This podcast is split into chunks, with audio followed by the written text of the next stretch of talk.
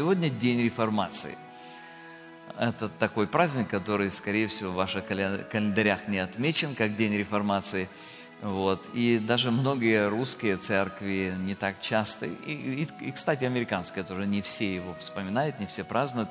А, хотя в прошлом году а, совет, есть такой совет протестантских церквей России – они приняли решение, что они будут праздновать там, в России, они будут праздновать этот день как день реформации.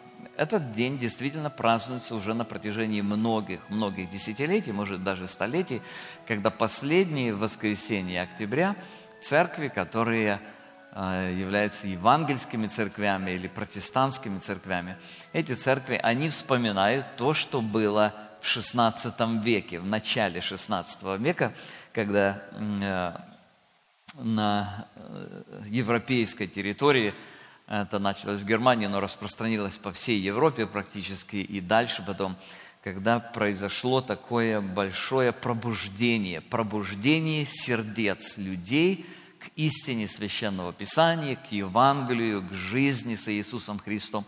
Я несколько слов. Кстати, именно поэтому у нас будет сегодня вечернее, это специальное молодежное собрание, где будут также говорить о реформации, о вопросах, связанных с этим. Несколько слов я хотел бы сказать, почему это важно, почему мы вспоминаем какие-то события, которые были вот уже почти 500 лет тому назад. А, дело вот в чем, что на протяжении истории многие люди, они имели свой личный опыт взаимодействия с Богом. И они попадали так же, как и мы сегодня, попадали в какие-то сложности, попадали в какой-то период или шли через какие-то периоды тьмы или тумана. Вот. И периодически некоторым из них удавалось как бы пробиться сквозь этот туман и немножко яснее увидеть Бога, немножечко точнее понять отношения с Ним, немножко богаче построить свою жизнь, которая исходит от Иисуса Христа. И таким образом, когда мы смотрим на этих людей, когда мы смотрим на их опыт, у нас есть возможность провести параллель с нашей жизнью. Мы можем обогащаться их верой. Помните, написано в послании к евреям о том, что мы могли взирать на кончину их жизни и подражать вере их. Так вот, сегодня у нас хорошая возможность посмотреть немножечко такой с необычной стороны на то, чем же важна была реформация. Почему это был такой важный, э, такое важное событие или такой важный этап в развитии церкви вообще. Сегодняшний мир невозможно представить без протестантизма. Э, реформация XVI века, она повлияла на политическое устройство мира. Мир сейчас по-другому совершенно устроен, не так, как это было до протестантизма. На экономику, протестантизм внес огромные, огромные изменения в экономической философии мира вообще. Это не только, не только какой-то временный всплеск или падение экономики, это действительно колоссальные изменения всех подходов к тому, что называется экономикой, на культуру, безусловно, на социальную жизнь общества. Но самое главное, реформация стала причиной того, что миллиарды душ обрели спасение. Реформация стала причиной возникновения мощнейшего миссионерского движения. Если вы знаете, до реформации пытались распространять христианство крестом и мечом, крестовые походы были. Не все, конечно, так делали, были настоящие миссионеры, но католическая церковь была известна тем, что были войны религиозные, пытались продвинуть христианство таким путем насилия или насильственным путем. И, и только после того, когда возникли протестантские церкви, разного рода евангельские церкви, мы знаем, как миссионеры жертвенно поехали по всему миру для того, чтобы распространять Евангелие в самых-самых удаленных, отдаленных уголках э, нашей планеты. Сформировались сотни тысяч церквей, возникли многие деноминации и так далее. О реформации можно говорить по-разному – мы не будем сегодня рассматривать ее вот с тех сфер или с тех точек зрения, о которых я только что сказал. Пусть этим занимаются историки или, может быть, люди, которым интересны какие-то социологические процессы в истории общества, которые имели место в прошлом. Мы сегодня сосредоточимся на центральном элементе информации, э, реформации, почему она так важна, что мы вот сегодня даже на богослужении вспоминаем. Мы посмотрим на ее сердцевину. Известно, что реформация началась с вопроса о спасении души.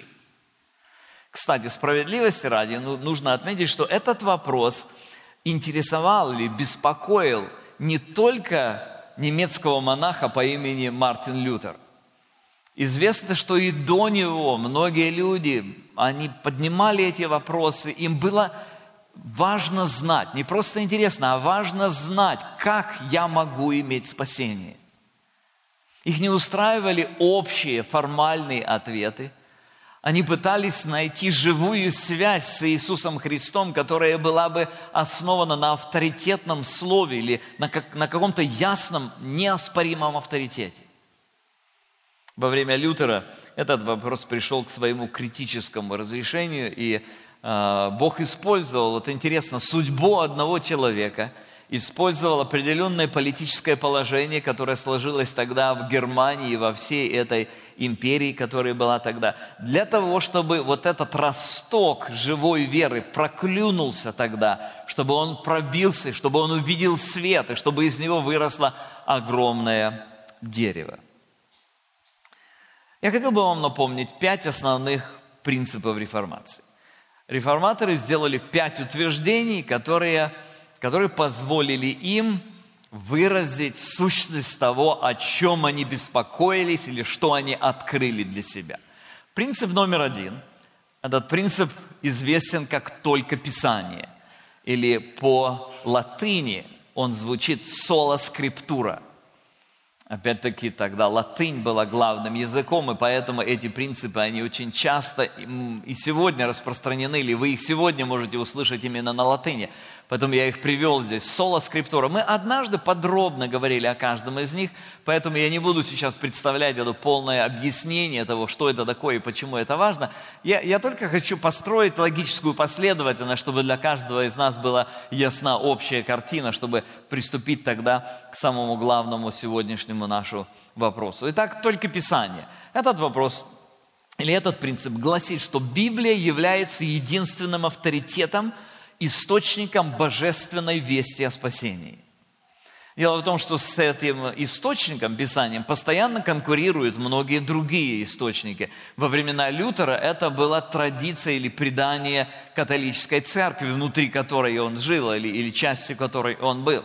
Но это не единственный конкурент со Священным Писанием – на протяжении истории и сейчас даже конкретно у разных людей есть разные конкуренты, которые фактически определяют направление их жизни. То есть они в реальности являются авторитетом, который формирует их мышление, формирует их подход – этими, этими источниками могут быть, как я уже сказал, собственные чувства, это может быть давление общества, это может быть мода, это peer pressure, то есть давление людей, которые рядом, это могут быть какие-то идеологии, которые распространяются сегодня, они могут быть популярными, они могут захватывать большие толпы людей и так далее. То есть для реформаторов было важно, они как бы разгреблись через весь вот этот мусор, через все наслоение, большущее наслоение всего, и они пришли к сердцевине, они пришли, вот, вот источник нашей жизни. Это, конечно, было связано с личным поиском Лютера, когда он на протяжении долгих-долгих лет искал освобождение от вины греха, и он искал его через исповедания различные, через различные аскетические практики, то есть он отказывал себе в хлебе, отказывал себе в еде, он отказывал себе в нормальной жизни, он э, жил как, как монашествующий монах, то есть из всех монахов монах – вот и несмотря на все это, он не имел внутри свободы. Вот однажды ему один человек сказал, читай Библию. Он, он был профессором богословия, но искал освобождение вне Священного Писания. И вот когда он изучал первое, э, первую главу послания к римлянам, он остановился на этой ключевой фразе, на этом ключевом, ключевом тексте о том, что Евангелие есть сила Божия к спасению, и праведный верою жив будет. Это когда первое, чрезвычайно важное условие, первый принцип, который э, провозгласили реформаторы. Опять-таки, о каждом из них можно говорить очень много. У нас сегодня несколько другая цель. Второй принцип – сологратия, или только благодать. Этот принцип касается основания спасения. Если первый касается источника, как мы знаем о спасении, второй касается основания, из чего оно исходит, в чем сущность спасения заключается. Только благодать. Реформаторы утверждали, что в соответствии с Писанием спасение возможно только благодаря действию Божьей благодати – это становится очевидным после того, как мы ясно понимаем библейскую картину того, кто такой человек и в чем сущность грехопадения. То есть грешный человек, который живет для того, чтобы утверждать себя и искать угождение самому себе, человек в таком состоянии, он может быть спасен только одним способом, только если Бог по своей благодати – проявит инициативу, что он и сделал в Иисусе Христе. Третий принцип реформации – соло фиде, только вера. Его смысл заключается в том, что вера является инструментом, является мостиком, который соединяет человека с Иисусом Христом, с Его благодатью. Вера сама по себе не спасает человека. Вера соединяет человека со спасением. То есть для того, чтобы человек получил спасение, для этого он ничего не может сделать с точки зрения того, чтобы взять, дать денег для того, чтобы каким-то образом расположить божество, чтобы он спас его. Он не может какими-то своими заслугами, своими добродетелями, какие бы они ни были, он ничего не может сделать в этом плане. Есть только один вариант. Бог послал Сына Своего Иисуса Христа по Своей благодати, и человек может верою в Него получить спасение. Четвертый принцип – «Солус Христос», он э, переводится как «только Христос». Христос – суть нашего спасения. Когда мы говорим о том, что мы спасены благодатью, речь идет о том, что благодать – это мотивация, по которой Бог послал Иисуса Христа, спасает Христос. Христос и никто другой. Вне Иисуса Христа спасение невозможно. Только соединившись со Христом, человек может получить спасение от греха, спасение от осуждения, спасение от смерти.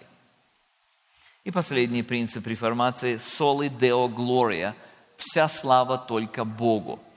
Он вполне естественно вытекает отсюда. Понятно, что – если спасение только по благодати, и оно только верой, а никакими заслугами, и если только Христос, естественно, что за все это слава только Богу. Бог является центральным элементом Вселенной. Бог – цель и смысл бытия.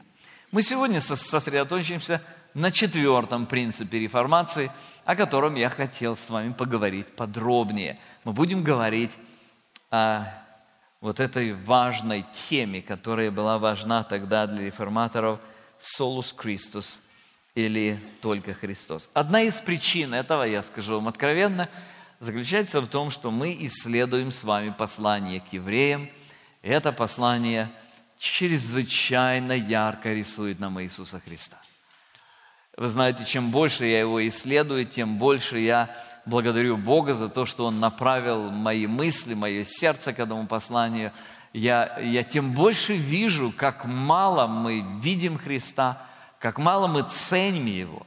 Иисус Христос стал для нас, я имею в виду для современных евангельских верующих, стал для нас кем-то, кто дает спасение, стал для нас кем-то, кто совершил великие дела, стал для нас историческим персонажем, который научил очень много хороших истин, хороших вещей сказал очень много. Но мы за всем этим упускаем то, кем является Он. Мы упускаем драгоценность самой личности, сути того, кто Он есть. Иисус Христос представлен в этом послании с самого начала. Причем представлен, как я говорил в прошлый раз, очень торжественно и очень ярко – Помните, мы делали такое сравнение, это как бы, как бы на сцене постепенно включается свет. И вот его включают сначала с краю, с краев, и постепенно движется, движется, и он становится все ярче и ярче, и потом, потом загорается самый главный прожектор, который освещает сердцевину, освещает центр того, к чему должно быть приковано внимание. Вот примерно эту картину, очень мастерски, кстати, в оригинальном языке, очень мастерски рисует нам автор послания к евреям. Посмотрите еще раз первые первые два стиха или полтора стиха. Бог, многократный, многообразно говоривший издревле отцам в пророках, заметьте, как он начинает с краев, начинает оттуда издавна, в последние дни эти говорил нам в Сыне.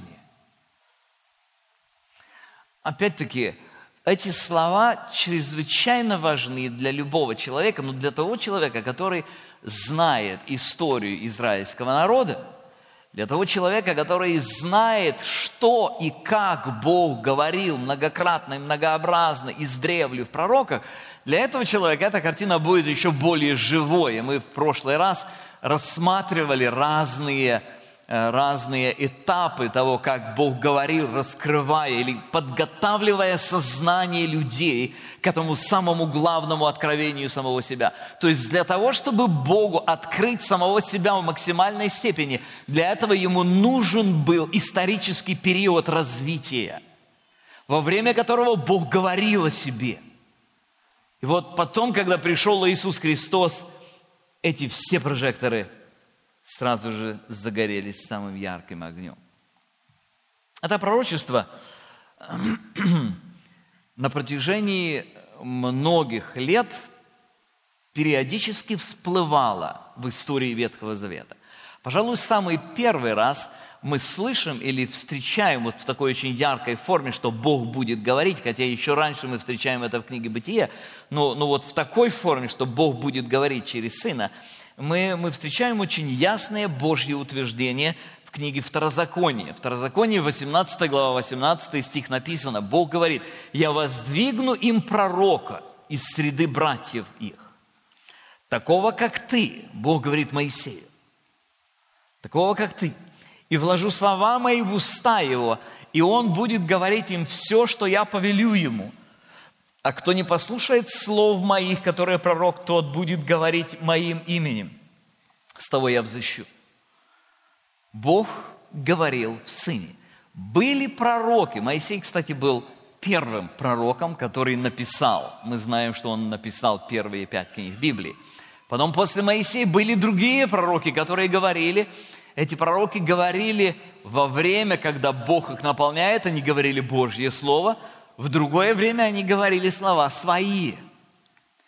Но все это указывало на того главного пророка, the prophet, на того главного глашатая Божьей воли, Божьей истины, который все, что будет говорить, он будет говорить только то, что говорит Отец. Бог говорил в Сыне. Это было его финальное откровение. Невозможно сказать людям больше о Боге, чем было сказано в Иисусе Христе и через Иисуса Христа. Христос явил нам Бога.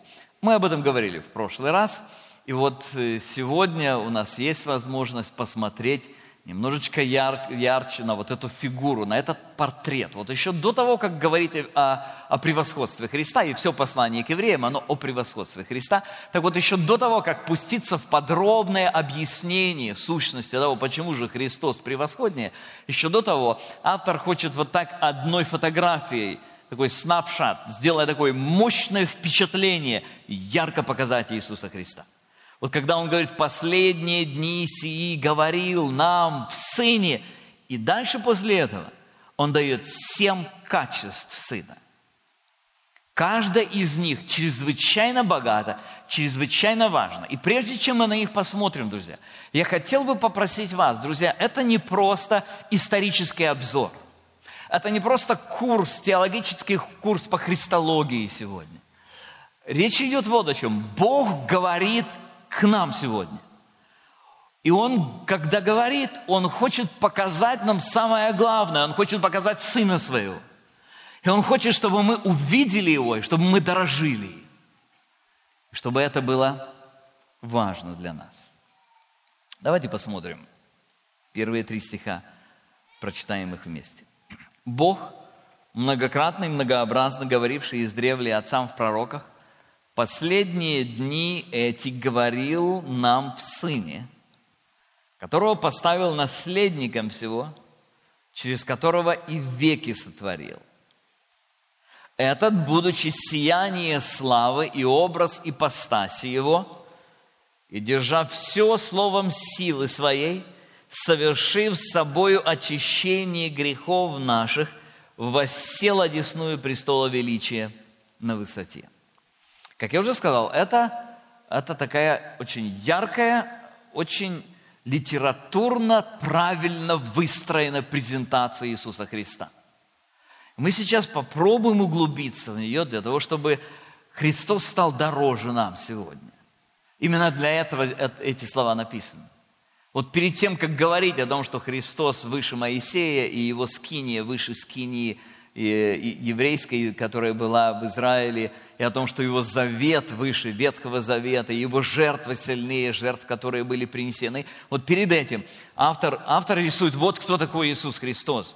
Он показывает нам его в деталях. Изучение этого текста поможет нам глубже понимать сущность личности Иисуса Христа. Дело в том, что мы уверовали не в принцип, мы уверовали не в идею, и наша вера – это не просто традиции и не просто соблюдение каких-то правил. Причем есть, э, я уже это говорил много раз, и еще раз повторюсь, есть разные традиции. Есть люди традиционные, есть люди, которые своей традицией, из традиции избирают отрицание традиции или отвержение традиции. Вот, так вот, проблема и одних, и других заключается в том, что и одни, и другие живут традицией – наша цель сегодня увидеть Иисуса Христа, потому что Он дан нам для того, чтобы мы могли им жить. Дело в том, что наша вера связывает нас с Ним, с воплощенным Богом. Вот от того, насколько ярко мы будем видеть Его, насколько глубоко мы будем понимать Его, насколько Он будет восхищать нас, впечатлять нас, воодушевлять нас, вот настолько, друзья, и будем мы жить. Опять-таки, говоря об Иисусе Христе, мы, христиане, очень часто восхищены или впечатлены, или же наоборот подавлены тем, что происходит в церкви, тем, как поступают люди. Вот когда у нас все идет хорошо, все развивается правильно, то вроде бы и, и настроение лучше, и как-то сердце больше трепещет. Я говорю о хороших людях. Я говорю, не говорю о тех, кому церковь безразлична, а о тех, которым все равно. Когда у нас немножко лучше идут дела в семье, может быть, или у вас может быть, какие-то другие вопросы вам ближе и беспокоят вас. Вот этим мы часто измеряем жизнь. То, что говорит нам здесь автор, или то, что говорит нам Священное Писание. Священное Писание говорит нам следующее. Самый главный измеритель жизни – это наши отношения с Иисусом Христом. А для того, чтобы они были, Его нужно знать. Друзья, главная цель, почему мы собрались здесь сегодня, почему вы открываете Библию утром, я надеюсь, вы это делаете. Почему вы молитесь? Почему вы слушаете проповеди в разных обстоятельствах? Главная цель – открыть Христа, увидеть Его, чтобы Он восхищал нас, чтобы Он вдохновлял, чтобы Он был смыслом жизни. Вы знаете, почему апостолы, почему первые, верующие в первых, первых столетиях, почему они шли на костры? Не потому, что они были героями, друзья. Не потому, что они просто соврали свою волю в кулак, и они решили, что да, мы действительно выстоим. Совершенно не поэтому.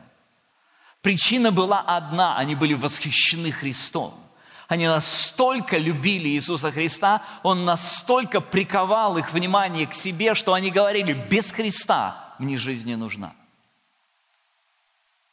Проблема современного христианства, проблема наша с вами, друзья, заключается в том, что говоря о Христе, э, имея какую-то активность Хри- Христову или христианскую активность, мы очень и очень часто забыли о самом Иисусе Христе, забываем о самом Иисусе Христе. 1 Иоанна, первая глава, мы уже читали несколько раз этот текст, я приведу его еще раз в связи с этим. Иоанн пишет, он говорит, что он он знал своего Господа вместе с другими апостолами, и он дорожил Иисусом Христом больше, чем чем-либо другим. И он об этом говорил другим. о том, что было от начала, что мы слышали, что видели своими очами, что рассматривали, что осязали руки наши, о слове жизни. Не о слове философствования, не о слове теоретизации, не о слове э, споров друг с другом, о слове жизни. Ибо жизнь явилась, и мы видели и свидетельствуем, и возвещаем вам эту вечную жизнь, которая была у Отца и явилась нам. Он говорит, мы возвещаем вам жизнь. О том, что мы видели и слышали, возвещаем вам, чтобы и вы имели общение с нами, а наше общение с Отцом и Сыном Его Иисусом Христом. И это пишем вам, чтобы радость ваша была совершенная. Итак, апостолы возвещают нам жизнь. Не просто идею, друзья мои, не просто форму или ее отсутствие – Встретившись, встретившись со Христом, апостолы были поглощены Его жизнью. Эта жизнь радикально изменила их самих, их личности, их характеры, все направление жизни. И, как я уже сказал, они были готовы за эту жизнь страдать, и они были готовы за эту жизнь умереть. Стать христианином всегда означало жить ради Христа. Иоанна 20 глава 31 стих написано, «Сие же написано, чтобы вы уверовали, что Иисус есть Христос, Сын Божий, и дальше, и веруя имели жизнь какую? Во имя Его. Сейчас, когда мы будем смотреть на эти семь качеств Сына Божьего, я хотел бы попросить вас, вот глядя на это все, попробуйте задать себе вопрос, живете ли вы ради Него? Это не просто, я не, я не хочу просто сделать какое-то такое давление, чувство вины, guilt trip какой-то для вас. Я хочу, чтобы мы честно могли посмотреть, вот для Бога Иисус Христос был самым важным, самым ценным. Это не просто потому, что Он Его Сын. Это то, что мы сейчас увидим, демонстрирует, что ценнее, дороже, важнее Иисуса Христа во Вселенной ничего нет. И Бог это показывает. Вот почему вот это торжественное открытие сцены. Вот почему Он показывает ясно эту фигуру. Бог говорит в Сыне. Вот что Он говорит нам. Давайте посмотрим в эти характеристики для того, чтобы научиться больше ценить и любить Иисуса Христа. Первое, о чем открывает нам здесь автор, говоря о Сыне, он начинает с несколько необычной характеристики. Он говорит о том, что Христос – наследник всего – что это такое? Что это практически означает? Итак, Бог многократно и многообразно говоривший издревле в пророках, последние дни эти говорил нам в Сыне, и дальше очень важная фраза, которого поставил наследником всего. Это очень интересный аспект личности Иисуса Христа, связанный с пониманием сущности того, кто Он есть. И, как я уже сказал, Он очень важен для нас. Когда мы говорим о том, что Бог поставил Сына наследником всего, нам нужно ясно понять, что речь здесь идет о, о той части, о том этапе или о той сфере жизни Сына, когда Он принял человеческую плоть. Дело в том, что до того Божий Сын, Он был Богом. Так же, как Он и является Богом и сейчас. Он не перестал быть Богом. То есть Сын как Бог, Он всем обладал всегда. Потому что Бог всем обладает. Бог владыка всего. У Бога нет, не существует чего-то, что не принадлежало бы Богу.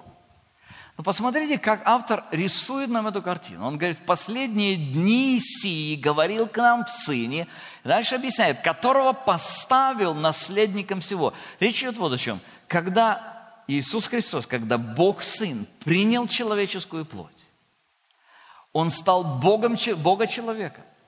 И вот этот Бога человек является смыслом существования всего того, что было сотворено, всей Вселенной. То есть вся Вселенная сотворена Богом ради Него. Вот почему написано, которого поставил. Кстати, вот это слово «поставил», оно имеет свою точку в истории. в первом послании Петра, первая глава, написано о том, когда эта точка была. То есть у Бога было совещание. Внутри Божественной Троицы мы видим, что мы, мы видим, что эти совещания есть. В книге «Бытие» написано, как Бог говорит, создадим человека. То есть Бог говорит между Богом Сыном, Богом Отцом и Богом Духом Святым. Внутри Божественной Троицы идет разговор. Так вот, когда-то, еще до того, как появилась Вселенная, у них был специальный разговор, во время которого было назначение. Слушайте 1 Петра 1, 18. Зная, что нетленным серебром или золотом искуплены вы от суетной жизни, переданной вам от отцов, но драгоценной кровью Христа, как непорочного и чистого агнца, и дальше, предназначенного еще прежде создания мира. Фраза «наследник всего» означает, что Вселенная была создана ради Божьего Сына.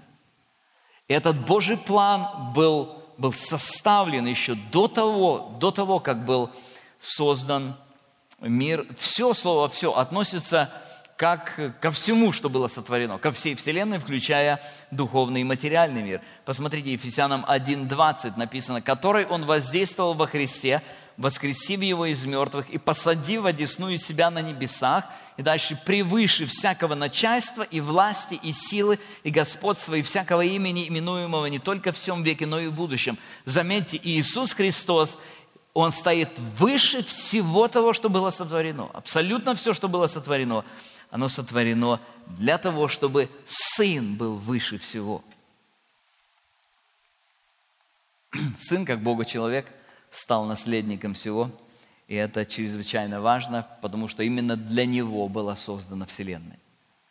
Это такие гигантские, просто стратегически важные факты, которые открываются здесь на страницах этой удивительной книги. Апостол Павел подтверждает это, другими словами, он говорит несколько с другой стороны. Колоссянам 1.16. «Ибо им все создано, что на небесах и на земле, видимое и невидимое, престолы ли, господство ли, начальство ли, власти ли, все им и для Него создано». То есть, когда мы говорим об Иисусе Христе, это не просто тот, кто дал нам вечную жизнь. Это не просто тот, кто пострадал. Это не просто тот, кто учил и делал добрые дела. Когда мы говорим об Иисусе Христе, это самая главная личность во Вселенной, потому что Вселенная ради Него создана. Смысл Вселенной в Иисусе Христе. Вся Вселенная со всеми ее сложнейшими законами, со всей ее красотой, со всем ее могуществом, со всей сложностью, со всем выражением божественной мудрости. Все это было создано ради, ради Иисуса Христа, ради Божьего Сына. Ефесянам 1.22 говорит о том, что вот то, что произошло, или то, для чего была создана Вселенная, а, для того, чтобы Иисус Христос был наследником всего этого, это непосредственно касается и нас с вами сегодня. Дело в том, что в Иисусе Христе Бог делает нас сонаследниками. То есть все то, что Бог приготовил Сыну, он, Иисус Христос, делится этим со всем тем, со всеми теми, кто будет частью Его. Ефесянам 1.22 написано, «И все покорил под ноги Его, поставил, и поставил Его выше всего главою церкви, которая есть тело Его, полнота, наполняющая всего во всем». Заметьте, Христос стоит выше всего, а церковь с Ним. Послание к римлянам, 8 глава, 17 стих, еще точнее или, может быть, проще, апостол Павел говорит об этом, 17 стих. А если дети, то и наследники. Наследники Божии, сонаследники же Христу. Если только с Ним страдаем, чтобы с Ним и прославиться. Друзья, мы очень часто забываем об этом. Мы забываем, потому что мы плачем о каких-то наших собственных маленьких, маленьких целях. Мы что-то здесь не получили, что-то у нас, то, что было, потеряли – что-то в нашей жизни достигали не смогли достичь. И все это мелкие игрушки по сравнению с тем громадным, громадным богатством, которое Бог приготовил в Иисусе Христе. И Писание рисует эту яркую картину. Оно хочет, чтобы каждый христианин видел это. Друзья, если бы первые христиане этого не видели, они не смогли бы идти на крест. Они не смогли бы страдать за Христа. Это единственная причина, которая делает христианство глубоким, друзья мои. Сегодня очень много разных трюков, которые люди применяют для того, чтобы сделать христианство необычным, сделать его каким-то, может быть, вырвать его из процесса стагнации, из процесса привычности. Вот. И все эти методы, к сожалению, они ничем не лучше тем старых, тех старых. Потому что они не сосредоточены на самом Иисусе Христе и на сущности того, кто Он есть и что у нас есть в Нем. 1 Петра, 1 глава, апостол Петр очень ясно показывает, как он мотивировал людей, которые жили тогда в то время. Третий стих. «Благословен Бог и Отец Господа нашего Иисуса Христа, по великой своей милости, возродивший нас воскресением Иисуса Христа из мертвых, к упованию живому и дальше к чему? К наследству»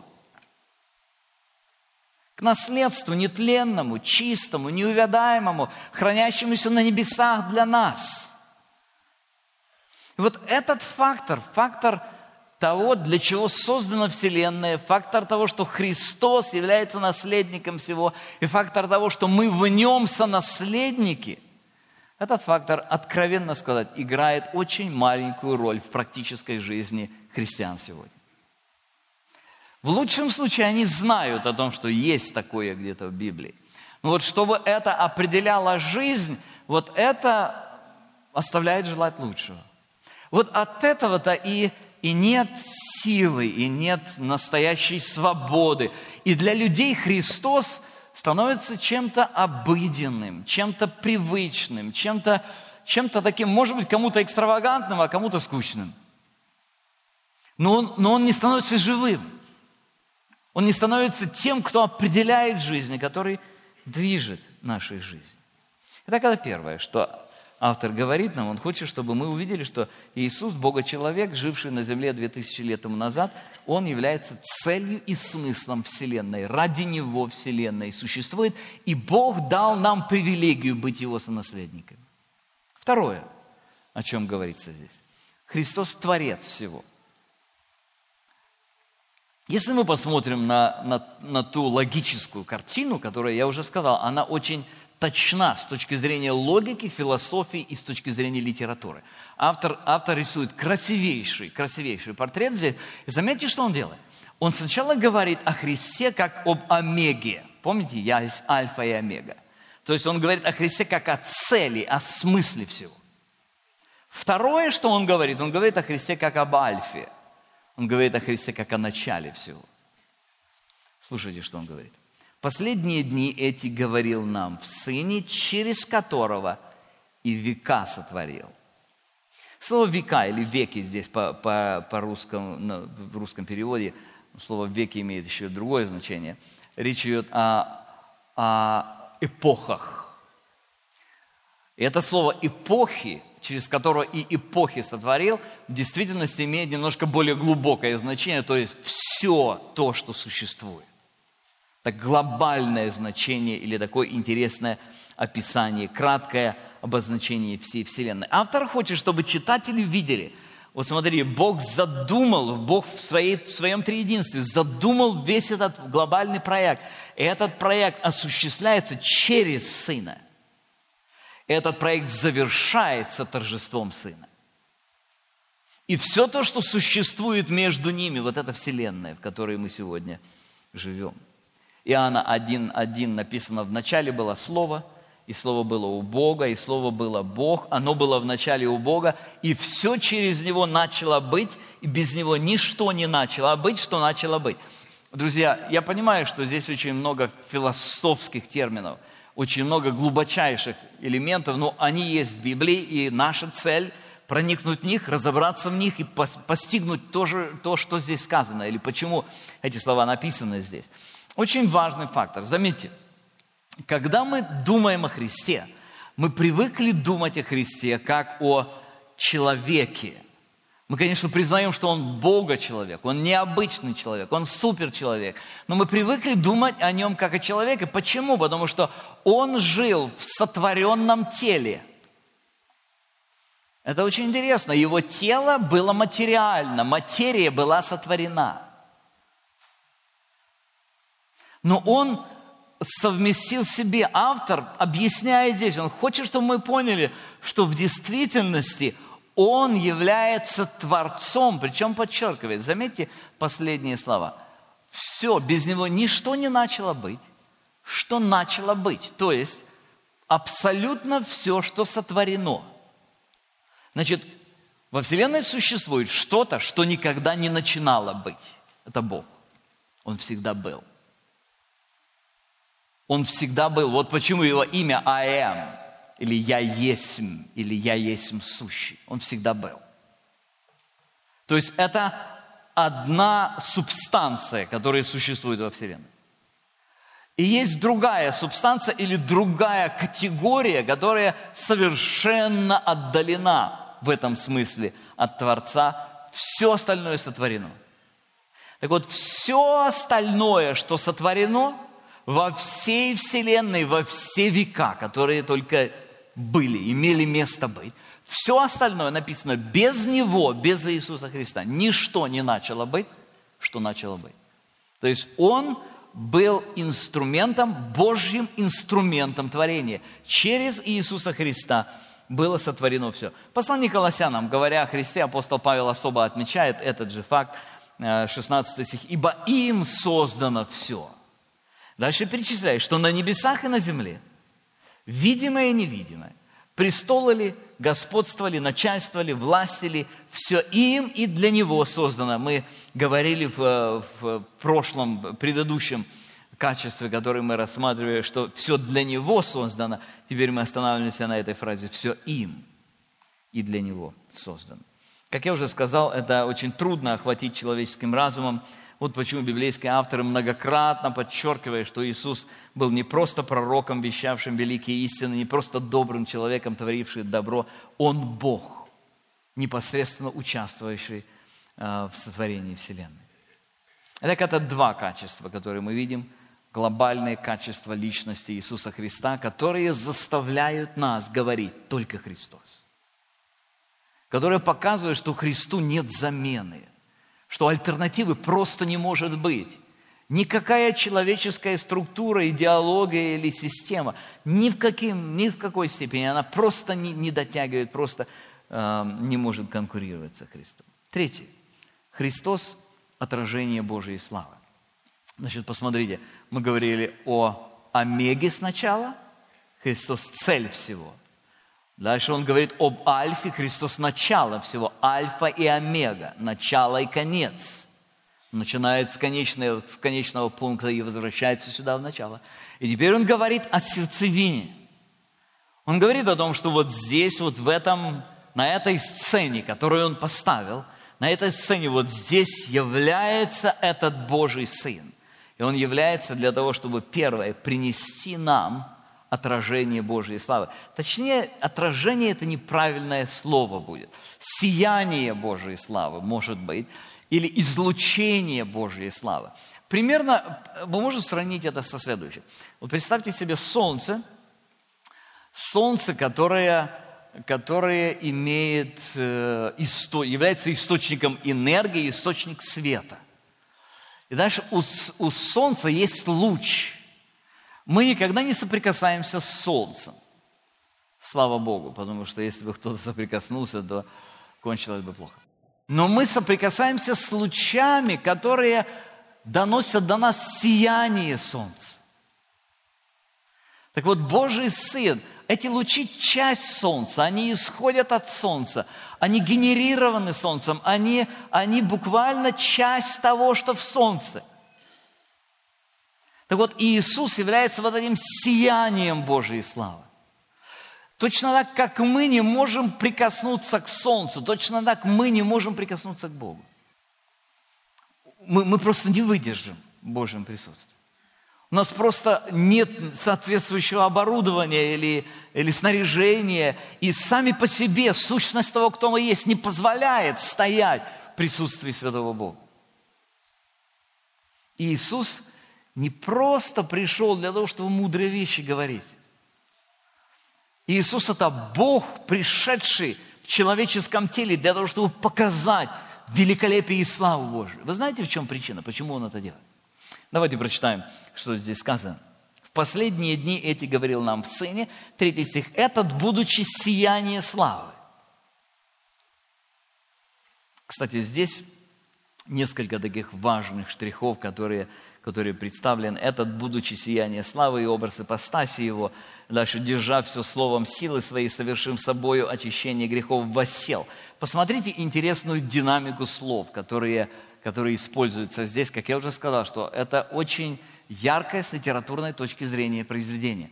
Посмотрите, этот, будучи сияние славы, это, это слово или, или оборот, который описывает то, что будет дальше. Вот он описывает четыре качества одного чего-то главного, что зажжется впереди. Смотрите, этот будучи сияние славы, будучи образ ипостаси его, второе. Дальше, держа все словом силы своей. Дальше, совершив собою очищение грехов наших. И дальше, бабах этот прожектор, воссел одесную Отца. То есть он сначала нарисовал омегу, потом альфу, он показал общий театр, общую сцену. Дальше он говорит, славу явил, природу явил, совершил собою очищение, вернее, держит все собой, совершил собой очищение грехов, и теперь он там на небесах. И мы посмотрим сейчас шаг за шагом эту всю картину. Я просто хотел показать вам вот этот э, литературный прием, который применяет здесь автор. Итак, слава. Что такое слава? Это докса, греческое слово докса, которое переводится как яркость, излучение, великолепие, слава или величие.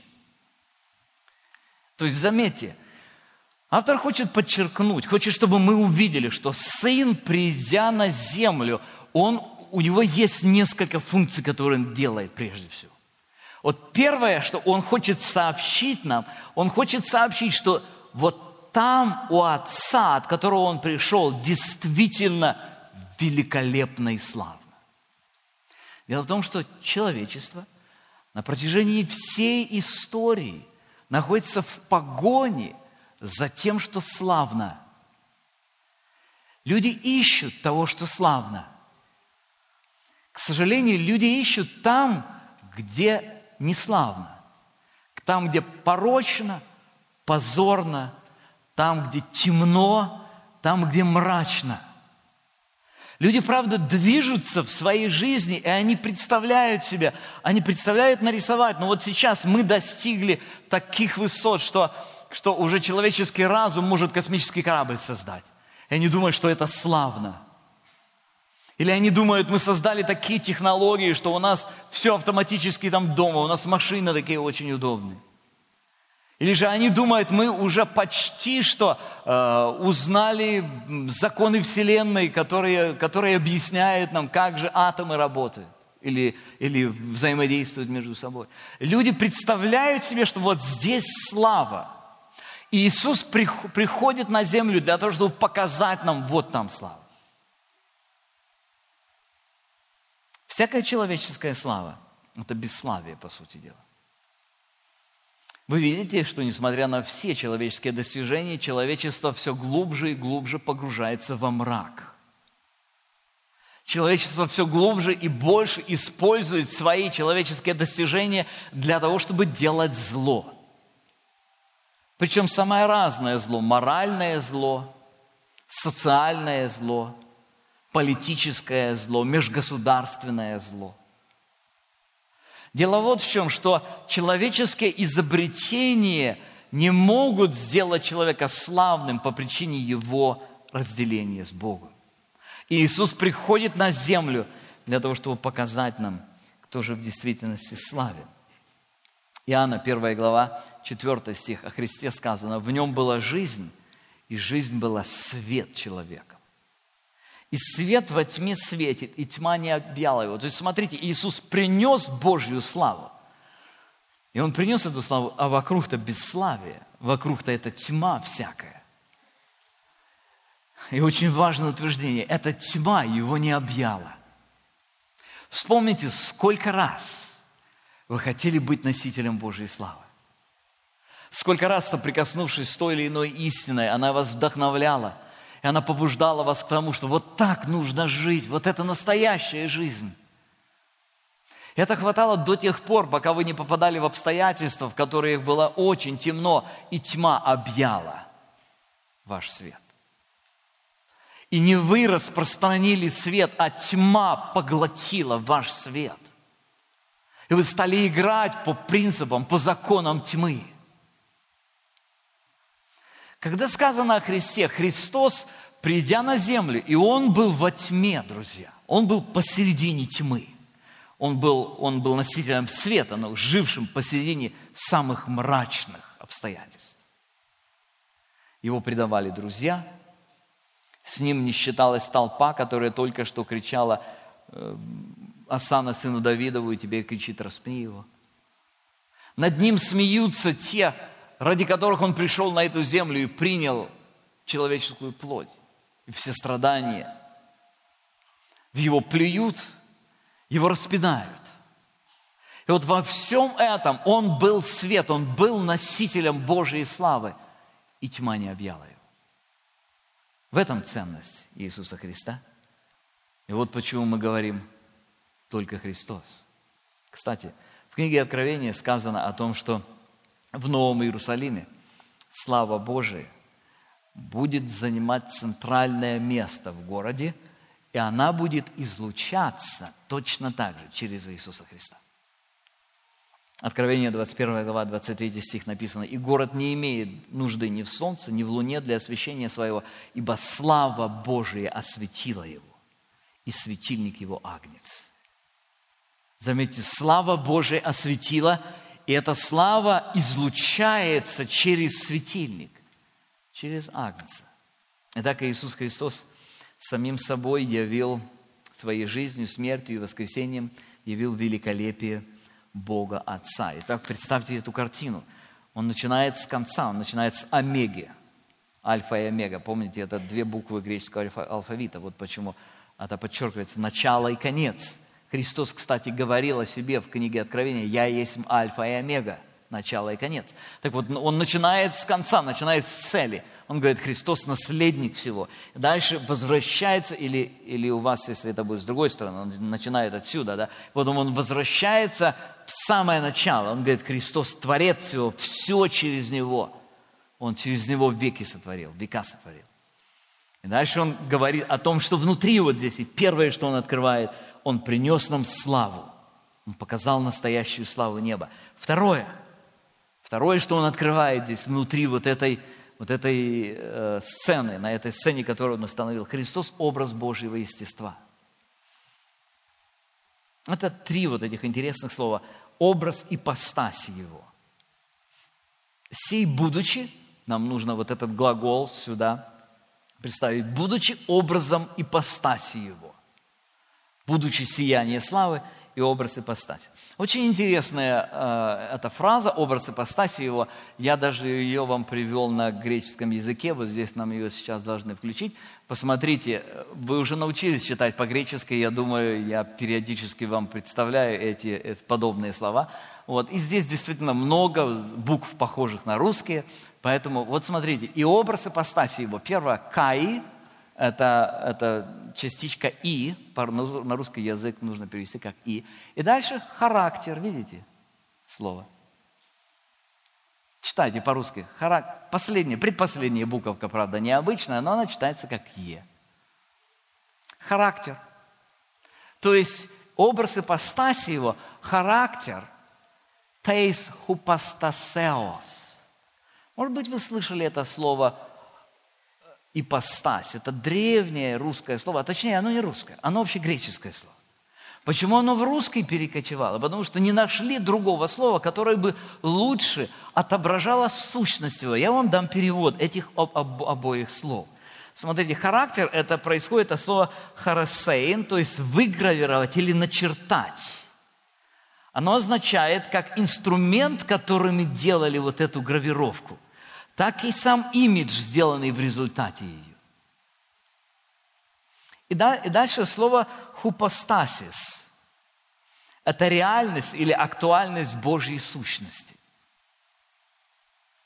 То есть о чем здесь идет речь?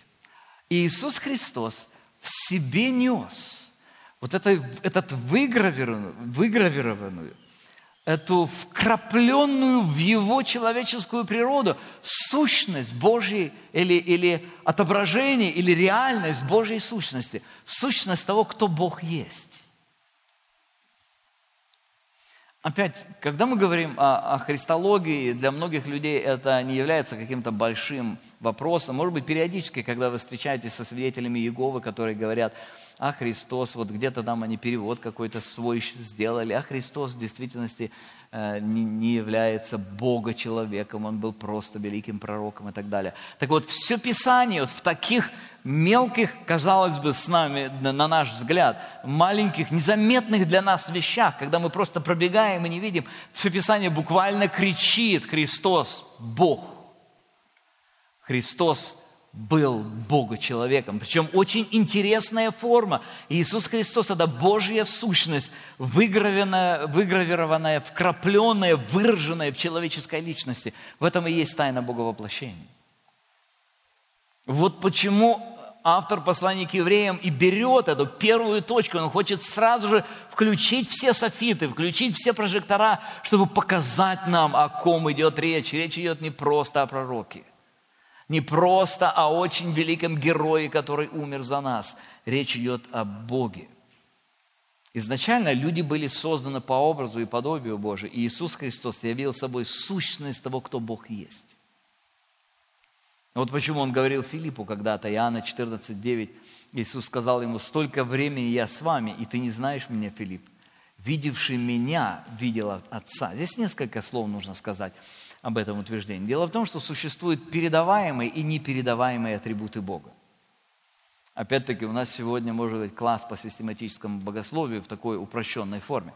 Что такое непередаваемые атрибуты Бога? Кстати, непередаваемые атрибуты Бога мы никогда не можем понять здесь на земле полностью.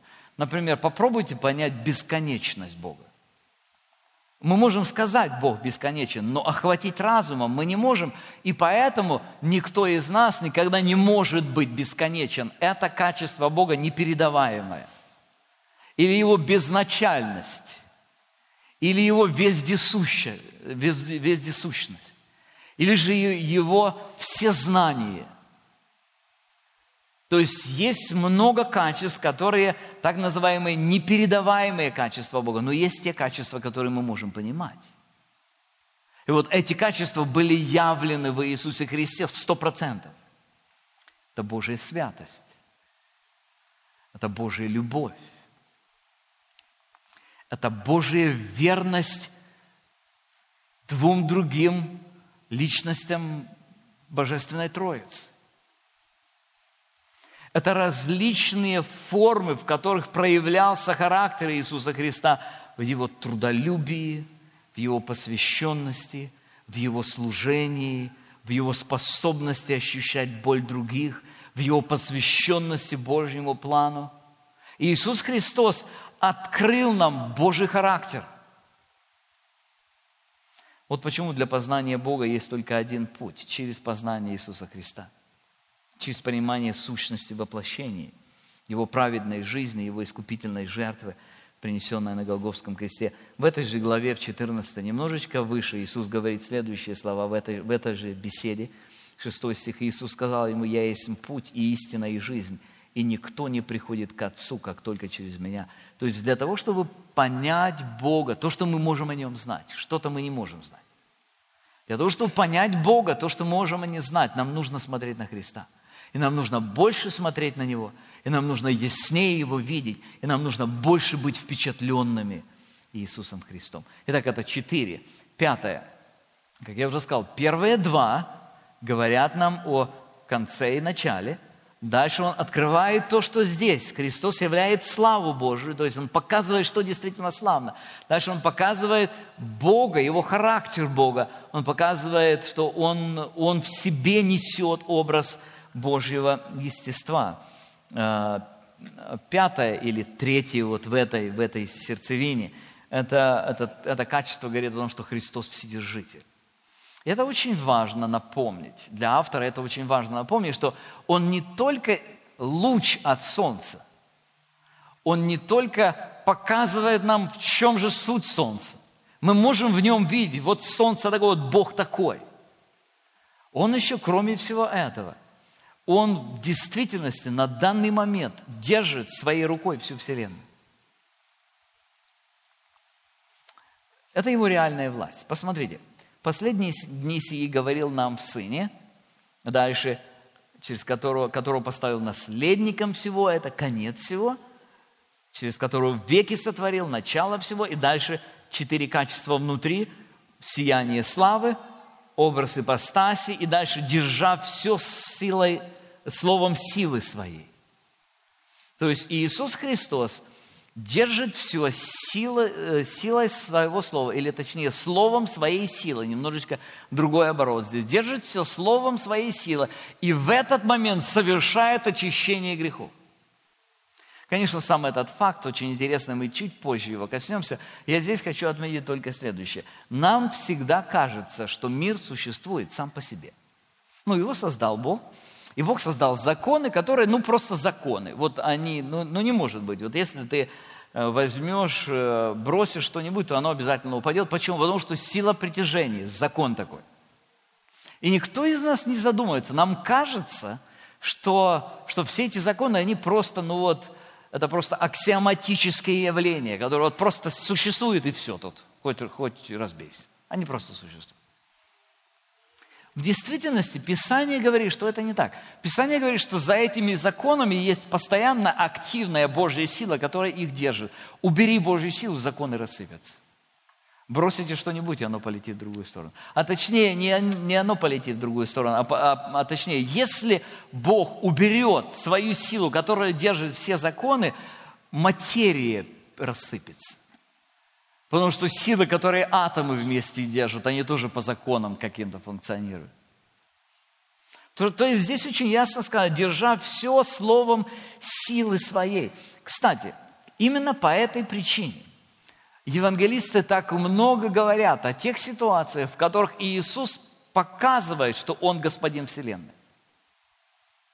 Несколько примеров. Помните, когда Христос успокоил бурю на море?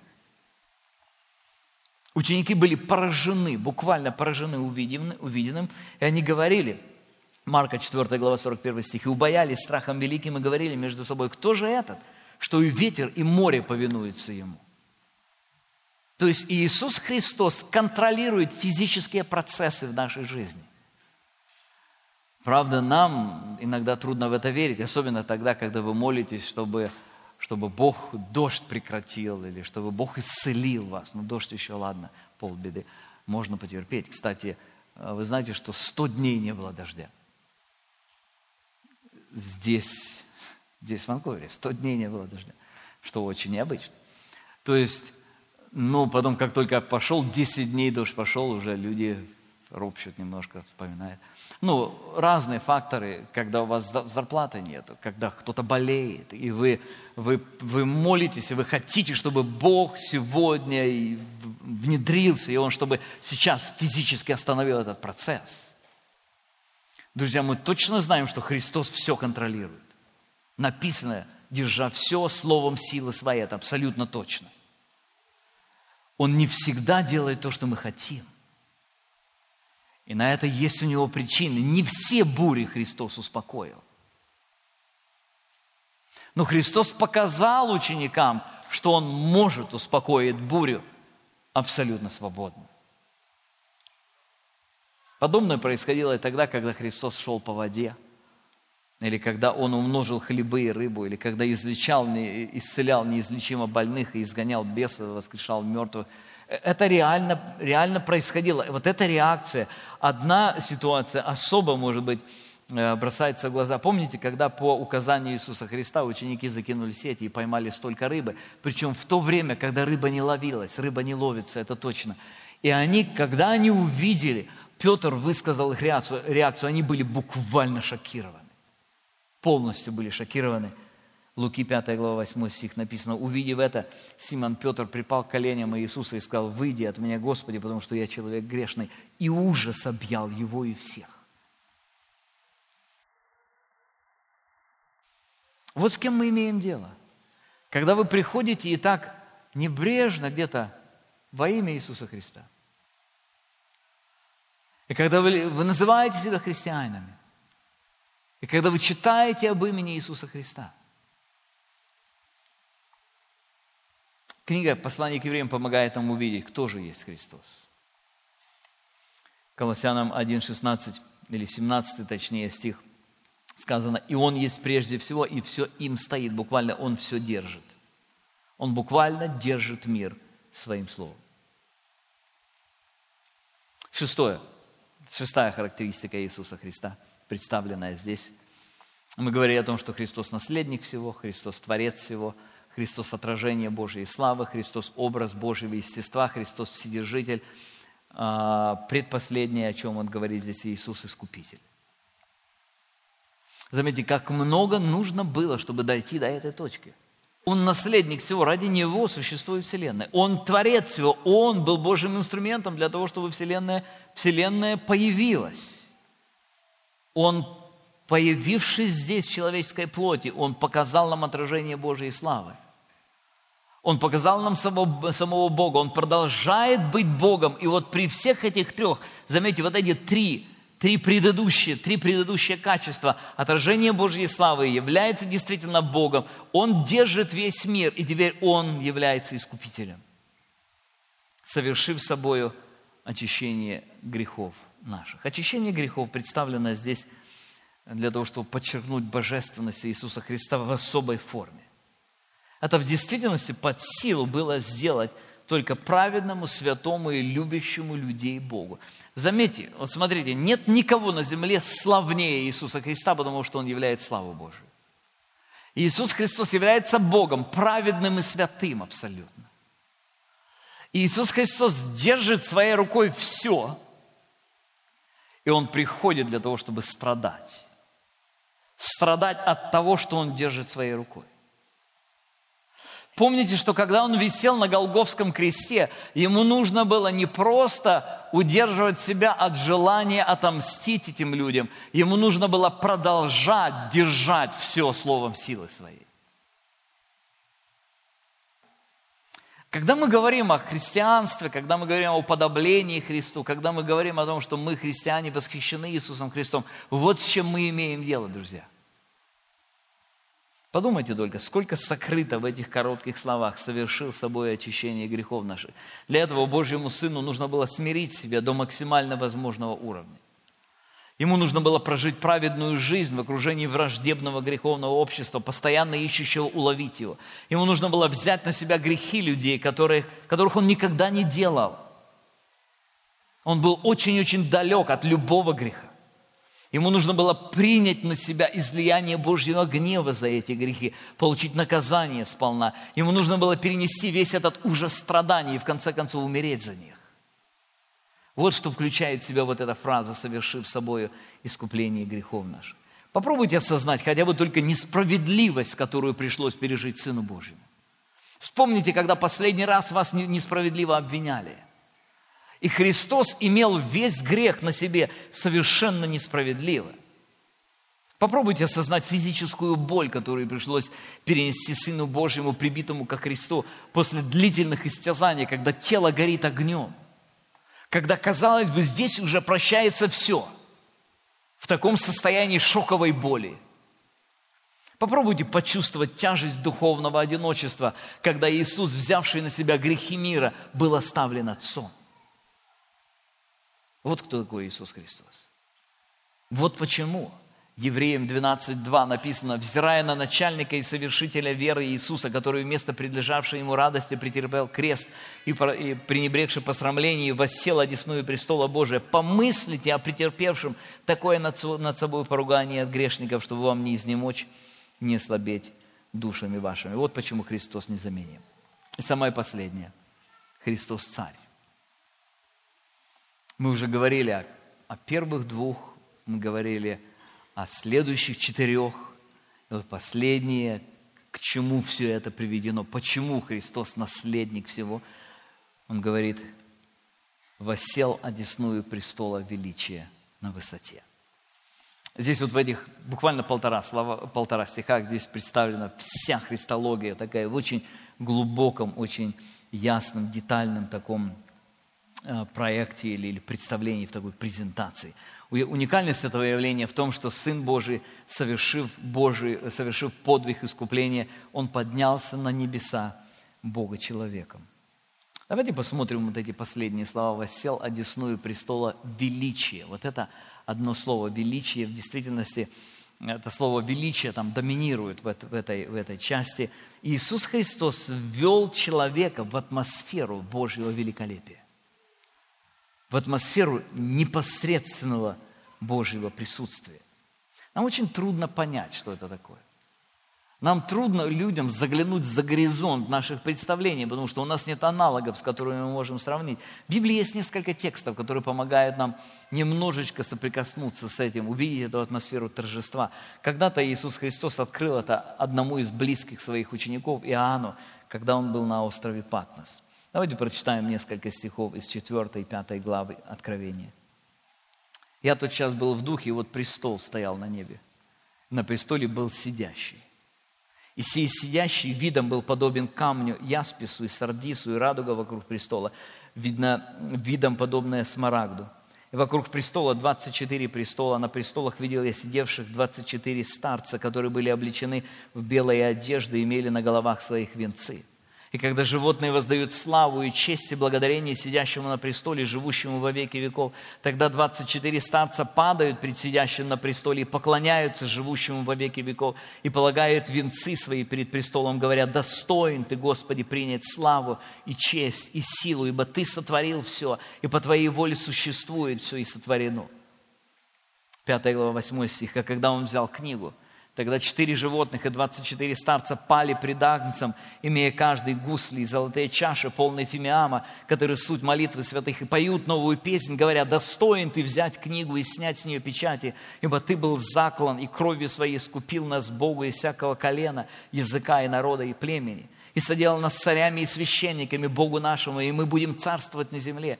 И я видел и слышал голос многих ангелов вокруг престола, и животных, и старцев, и число их было тьмы тем и тысячи тысяч, которые говорили громким голосом, «Достоин агнец закланный принять силу, и богатство, и премудрость, и крепость, и честь, и славу, и благословение» и всякое создание, находящееся на небе и на земле, и под землей, и на море, и все, что в них слышал, я говорила, сидящему на престоле, и Агнцу благословение, и честь, и слава, и держава во веки веков. Вот где восел Иисус Христос. И опять-таки я говорю, что вот эти все человеческие слова просто не в состоянии выразить всего. К этому остается только добавить одно, что Иисус Христос ввел ценой своей жертвы – он ввел нас в эту удивительную атмосферу небес. Ефесянам 2.5. «И нас, мертвых по преступлениям, оживотворился Христом, благодатью вы спасены, и воскресил с Ним, и посадил на небесах во Христе Иисусе». Вот почему только Христос. Мы будем молиться сейчас, и перед тем, как молиться, помолиться, я хотел бы, чтобы мы еще раз посмотрели на текст, который изучаем. Бог многократно и многообразно – говоривший из древли отцам в пророках, в последние дни эти говорил нам в Сыне, которого поставил наследником всего, через которого и веки сотворил, сей, будучи сияние славы и образ ипостаси его, держа все словом силы своей, совершив собой очищение грехов наших, воссел одесную престола на высоте. Друзья, Бог говорит Сыне, и Он не просто говорит. Он привлекает наше внимание, Он говорит, Христос доминирует во Вселенной. Удивительно наблюдать за этими отношениями отца и сына. Отец чтит сына и делает его наследником всего. Иоанна 3,35 написано, Отец любит сына и дал все в руки его. Сын же в ответ покоряется отцу, подчеркивая его абсолютный статус. 1 Коринфянам 15, 28, когда же все покорит ему, тогда и сам сын покорится покорившему ему, да будет Бог все во всем. В этом и есть величие Сына. Давайте мы встанем для того, чтобы помолиться. Давайте посмотрим еще раз на эти слова реформации «Солус Христос» или «Только Христос». Посмотрите на эти слова вашим сердцем. Посмотрите, можете ли вы сделать их своими словами. Может ли это быть частицей вашей веры сегодня, вашего упования? И глядя на эти слова, задайте себе несколько вопросов. Каково ваше отношение к Иисусу Христу?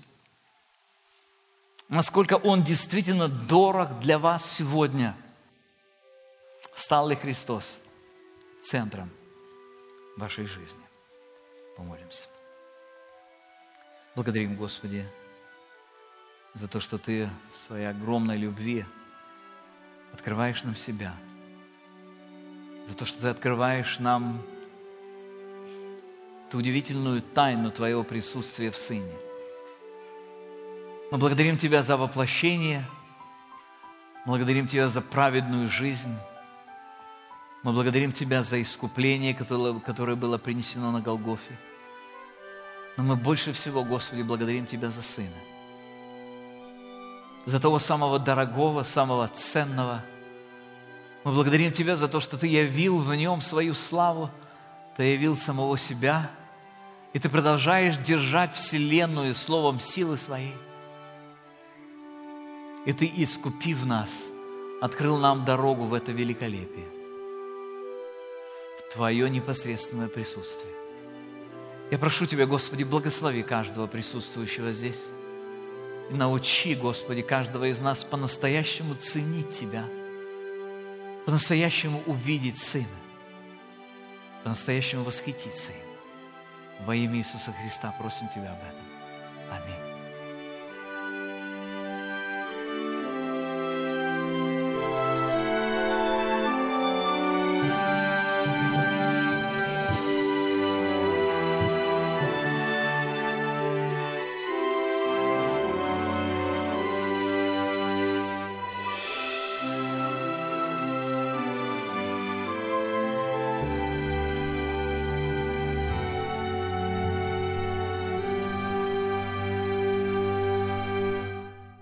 Программа подготовлена медиаслужением Библейской Церкви Слова Благодати, целью которого является прославление Бога через распространение влияния Его Слова. Мы надеемся, что эта проповедь стала благословением для вас. Информацию о служении Церкви Слова Благодати вы можете получить через нашу страницу в интернете www.slovo.org прослушанную вами проповедь, другие аудио-видеоматериалы, а также книги вы можете заказать через страницу в интернете по адресу www.slovostore.org или позвонив по телефону 360 687 3962. Мы нуждаемся в вашей молитвенной и материальной поддержке. Ваши пожертвования – вы можете присылать по адресу 1317 Northwest 12 авеню Battleground, Вашингтон 98604. Да благословит вас Бог.